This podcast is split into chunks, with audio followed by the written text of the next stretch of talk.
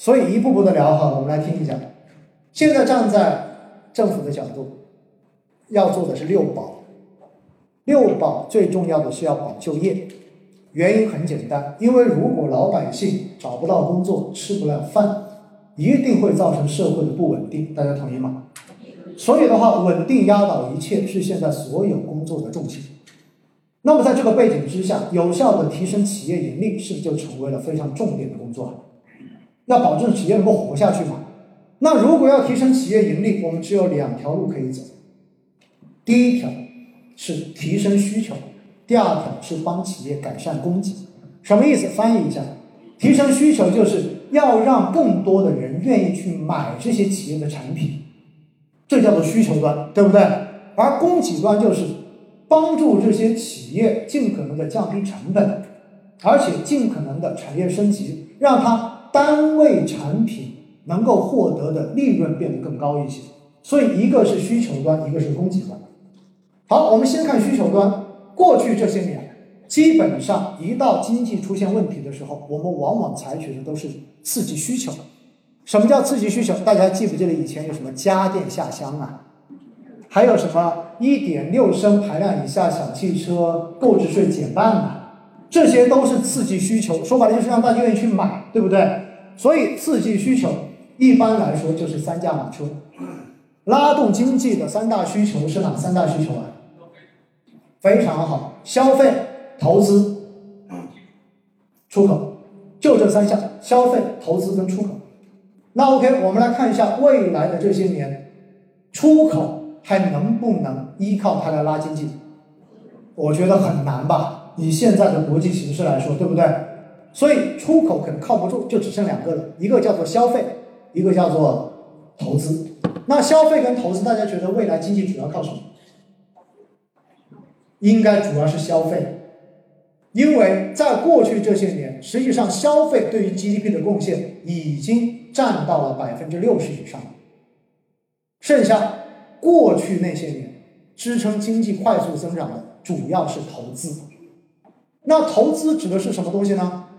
平时大家一说投资，说的就是铁公鸡。什么叫铁公鸡啊？铁路、公路、基础设施建设，就是做基建，对不对？做基建。但是你会发现，零八年四万亿基建刺激项目一下来之后，拉动经济迅速反弹。但是近几年基本上已经不这么干了。为什么？因为现在拉基建，你会发现一个问题，它的边际效应在下降。什么叫边际效应啊？就好像大家吃兴奋剂一样。一开始吃特别有用，吃到最后发现就怎么样，没用了，也就意意味着零八年四万亿可以把经济立马拉到 V 型反弹，现在投出四十万亿可能都拉不起来，而且重要的是，如果你要推基建，最后的结果一定是加杠杆，也就意味着企业跟整个社会的杠杆率会大幅上升。大家记不记得一七年是不是我们开始降杠杆、去杠杆了？你现在加杠杆，当然最近也已经有官方的文章说，适当的提高杠杆率是可以接受的。所以基建重不重要？重要。而且因为现在经济遇到困难，疫情之后，是不是又立马给出了一个概念，叫做新基建了？大家应该有听这个说法，包括五 G，包括新能源，对不对？特高压等等等等。新基建、老基建合在一起，用基建来托底经济经济的基本盘，是现在政策的底线。但是，因为你只能用它托底，而不能用它来刺激经济的复苏。最重要的还是要从另外一方面想办法，消费。但是，消费又涉及到很重要的问题：如果老百姓都没有工作，老百姓的收入预期都在下降，消费就一定受影响。是不是这样的结果？所以你会发现，为了促进消费，在过去的这几个月，有很多地方发消费消费券了，鼓励你去用钱，然后包括很多这种减免措施，全部都出来了。但是不行啊，还是要看企业盈不盈利啊。企业盈利，员工才能赚到钱，员工赚到钱才有钱消费。因此，供给侧的改革成为重中之重。供给侧很简单，两条路：第一，帮企业降低成本；第二，帮企业产业升级。让他的这些东西做得越来越好，能够满足消费升级的需要。说到消费升级，最简单的一个东西啊，在前些年，如果大家去日本旅游，经常会买什么东西回来？对，马桶盖，马桶盖回来。除了化妆品，基本就马桶盖，对不对？为什么会买马桶盖回来啊？国内没有吗？以前说好像真的没看到什么，但是一去到日本，发现哎，马桶盖这个东西真的很好用。结果后来你会发现，过去的这两年是不是国内很多厂商也开始做马桶盖了？而且质量也还不错。其实这就是什么？因为消费水平在升级，所以你要求你的供给的产品也要升级。那另外一块降低成本，一说到降低成本，大家立马就想到了，什么政策是降低成本的政策？减税降费，对吗？今天我又看了，今年以来所有的小规模纳税人，增值税早就已经减免到了年底，而且呢，刚刚发了文，就是针对这些小微特别有困难的企业，就是社保养老金的这一种。减交少交也可以延续到年末，所以减税降费是降成本很重要的一环。除此之外，更重要的是要怎么样？是要打通融资渠道啊！打通融资渠道，让企业能够以更低的成本拿到救命钱，拿到发展的钱，这是重中之重。那一说到融资渠道，哎，在国内有两个融资渠道，或者说不止国内，是全球。融资就两个渠道，一个叫间接融资，一个叫做直接融资。间接融资指的是什么？银行贷款。所以说到这里，大家要去关注一个东西了。每个月会有一个数据公布，叫做社融规模，就是社会融资规模。这个数据大家要关注的，为什么？因为社融规模数据是代表着金融支持实体的一个数据。而在社融规模中间，基本上社融规模如果增幅很大，往往它会领先市场半年左右，也就后面企业的盈利改善大概半年左右。所以社融实际上在今年的二月份数据、三月份数据就已经看到它的一个增幅非常非常大。而社融中间百分之七十现在都是各种的贷款，所以银行贷款。在我国融资体系中间的占比占到了百分之七十，也就意味着中国企业在过去，如果你要借钱，基本上都是通过银行贷款的。但是我们前面说过了，银行是息贷的，对吗？因为它有风险选择，而且息贷之后，它会让钱往更容易赚钱的地方去。到最后，你就发现，在过去这两个月，炒房潮再起，而如果炒房成功的话，价格一路在上涨。它又会强化什么？强化这个预期，是不是炒房的人又会变得更多啊？这个事情是个客观存在的事情，因为原因就是银行本身有自己的风控跟业绩考核要求，因为风控业绩考核要求，导致银行天生就不愿意把钱借给小微企业，借给缺钱的企业，而愿意让钱去更容易赚钱的地方。所以在这样的背景之下。央妈就开始出手段，第一，直接给政策压力，强迫银行必须要有百分之多少的新增贷款给到小微企业，不给的话我就处罚你，是不是有这个要求啊？直接逼你给。第二，担心大家没钱，给你降准，这是在过年之后用的招。第三，直接实行 LPR 改革，来引导贷款利率的下行。那么这些招用完之后，发现没什么用，该咋样还咋样，所以央妈终于出手，六月初开始直接买贷款了。这个招一用之后，实体依然缺血，是不是这样一个情况？大家告诉我，缺钱的还是借不到钱，怎么办？考虑来考虑去，大家觉得银行贷款这条路能不能走得通啊？走得通吗？逼着多少能有点作用，但是最后。真实的效果不会太好，于是突然之间你就发现剩下了另外一条，兼直接融资渠道了。直接融资渠道就是指什么？资本市场，资本市场融资就变成了现在经济最重要的一个重点了。资本市场融资其实也符合我们经济引擎切换的要求。为什么？银行贷款是不是都要有抵押物的？而过往这几十年，我国是从农业国迅速的成长为了制造业强国。而作为制造业为主的国度，是不是一般都有很多的固定资产的？而固定资产是可以做抵押的。所以，实际上我国以银行贷款为主的间接融资渠道占主流，是符合我国过去这几十年发展的一个根本的经济状态。但是我们知道，现在我们的经济要从制造业强国向创新强国这个方向去转变。创创新强国意味着这个时候可能这些企业都是轻资产。作为高科技跟创新企业最重要的资产是什么东西啊？是什么？是他的房子吗？不是。是他的设备吗？也不是。是什么？是人，是人的智慧，是他的人力资源。大家同意吗？所以人力资源，你告诉我怎么找银行贷款？大家有没有发现，在过去这段时间，已经有官方的文章说开始研究人力资源质押的贷款模式。我看完之后我就想笑，人力资源怎么质押？你告诉我，如果这个人辞职了呢？对不对？所以你就发现没有，真正的这种高科技以人力资源作为最主要资产的这样子的产业模式，天生就不匹配银行贷款为主的间接融资模式。反而你看一下纳斯达克指数，看一下美国。美国这些优秀的上市公司，包括像 Facebook，包括像苹果，然后包括像亚马逊、Google 等等，这些是不是全部用的都是什么？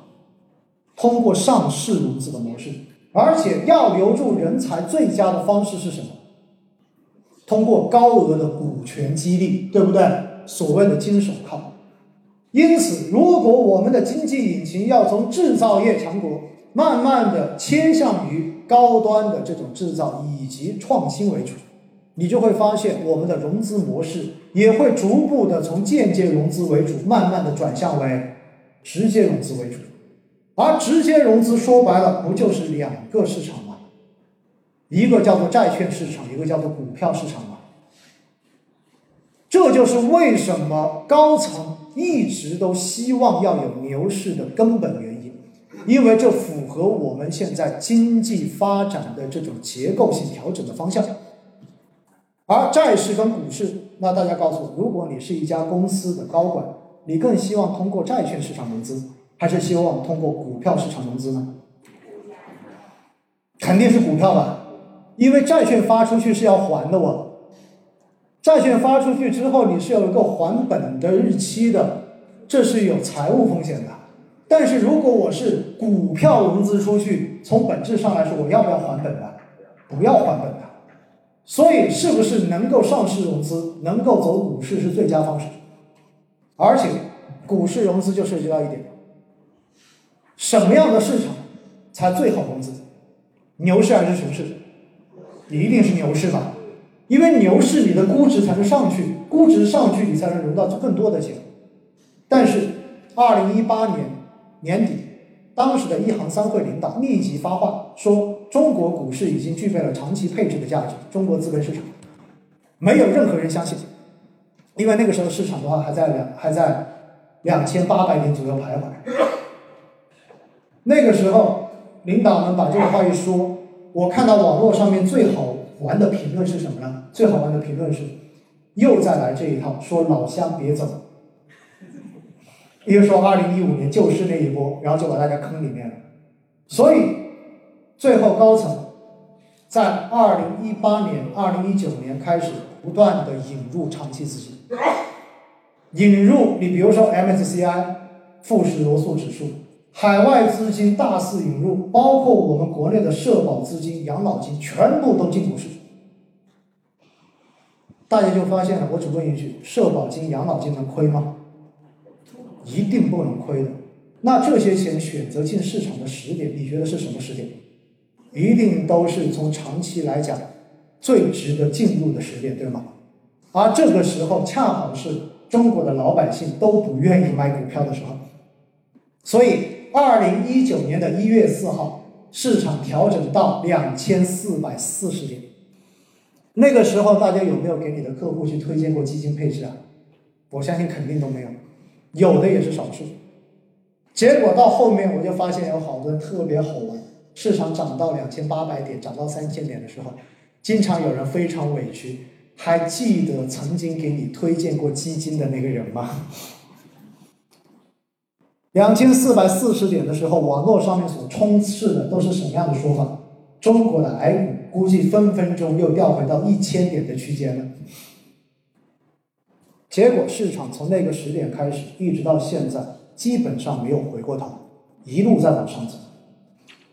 所以，长期机构资金的进入引入，这是监管层在过去两年一直在持续做的事情。这些资金进来之后，都是长期资金。所以有助于改变整个 A 股的投资结构跟投资风气，因为 A 股以前都是炒作，没有投资。除此之外，当市场慢慢稳定下来起来之后，我是不是要降低实体公司的上市难度啊？这样子才能真正的让股市能够更好的服务实体经济，同意吗？于是我们就推了什么？我们是不是推了科创板跟注册制的改革？注册制改革是不是就是大幅的降低了公司上市的难度啊？而且更重要的是，哪怕你公司是亏钱的，没有盈利，你现在也可以上市。二零一九年，先在科创板试行了一年，今年终于注册制开始在创业板落地。未来我相信，慢慢的试行之后，平稳之后，会向整个主板市场进行推进。因为只有注册制的市场。其实才是健康的市场，为什么？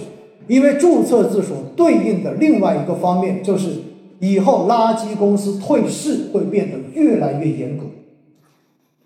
中国 A 股有一个根深蒂固的问题，就是重炒作而不重投资。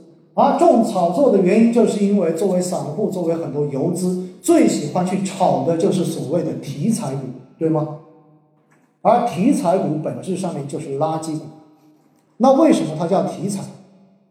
因为它有重组概念啊，被人家一重组就借壳上市了，于是最后垃圾就变成了黄金。大家一天到晚就是听消息，听哪家公司有可能会被重组，于是埋伏进去，到时候一夜暴富，是不是都在等这样的机会？那为什么会有这么多的这种暴富机会？很简单，因为以前上市太难了，所以相关公司想要上市。发现要经过两到三年的周期，付出的成本太高，到最后他们就选择了最简单的一条路，什么路啊？直接兼并，直接收购，买这些垃圾公司的壳来实行重组的借壳上市。未来注册制实行之后，一方面上市变得容易了，你不用借壳了，所以这些垃圾公司被借壳的概率大大下降。另外一方面，过去三十年，中国 A 股。被退市的公司，算到现在才一百家左右，这是不可想象的，也就几乎没有退市。海外包括美国，也包括我们的港股市场，实行注册制的市场，一年退市的公司可能都超过一百家。我们三十年退了一百家，而注册制实行之后，将会严格退市，分分钟几套标准，你只要违反了哪一条，直接就把你给退了。这意味着什么？以后你炒作垃圾股的风险变得越来越高了，所以炒垃圾股赚钱的几率少了，风险变得越来越大了，是不是意味着慢慢就会引导资金向更有价值的投资标的去引导啊？所以注册制改革是奠定中国 A 股未来几十年长牛的一个根本性的制度改革，大家一定要这种程度上面去认识它。注册制改革要落地成功，它与之配套的相关的违法处理的这种标准，跟集体诉讼制度的落地，也是需要尽快实行的。也就意味着，现在中国的公司像獐子岛，扇贝呼啦一下就不见了，这样的公司违法成本上限是六十万。但是你看到瑞信在美股上市。直接退市，退市之后，他后面面临的是无数人的投资者的集体诉讼，有可能会亏到倾家荡产。所以，未来中国证券市场的这种违法的处理标准也会大幅的提高，就是它的这个处罚的这个额度。最新证券法上面的一个规定，已经从六十万的上限上涨到了两千万的上限，并且也开始试行中国特色的集体诉讼制度。因此呢，在这些制度的改革之下，中国的 A 股未来将会改变以往这种上上下下乱窜、熊很多年、牛一两年的这种牛短熊长的这种现状。以及重炒作不重投资的现状，未来我们的 A 股将会慢慢的像美股一样变得长牛，变得慢慢的偏向于价值的投资。所以通过这样的方式，到最后，你才能够真正有效的通过金融支持到实体，让实体经济真正的能够通过资本市场融到足够多的钱。好了，讲完了这个逻辑。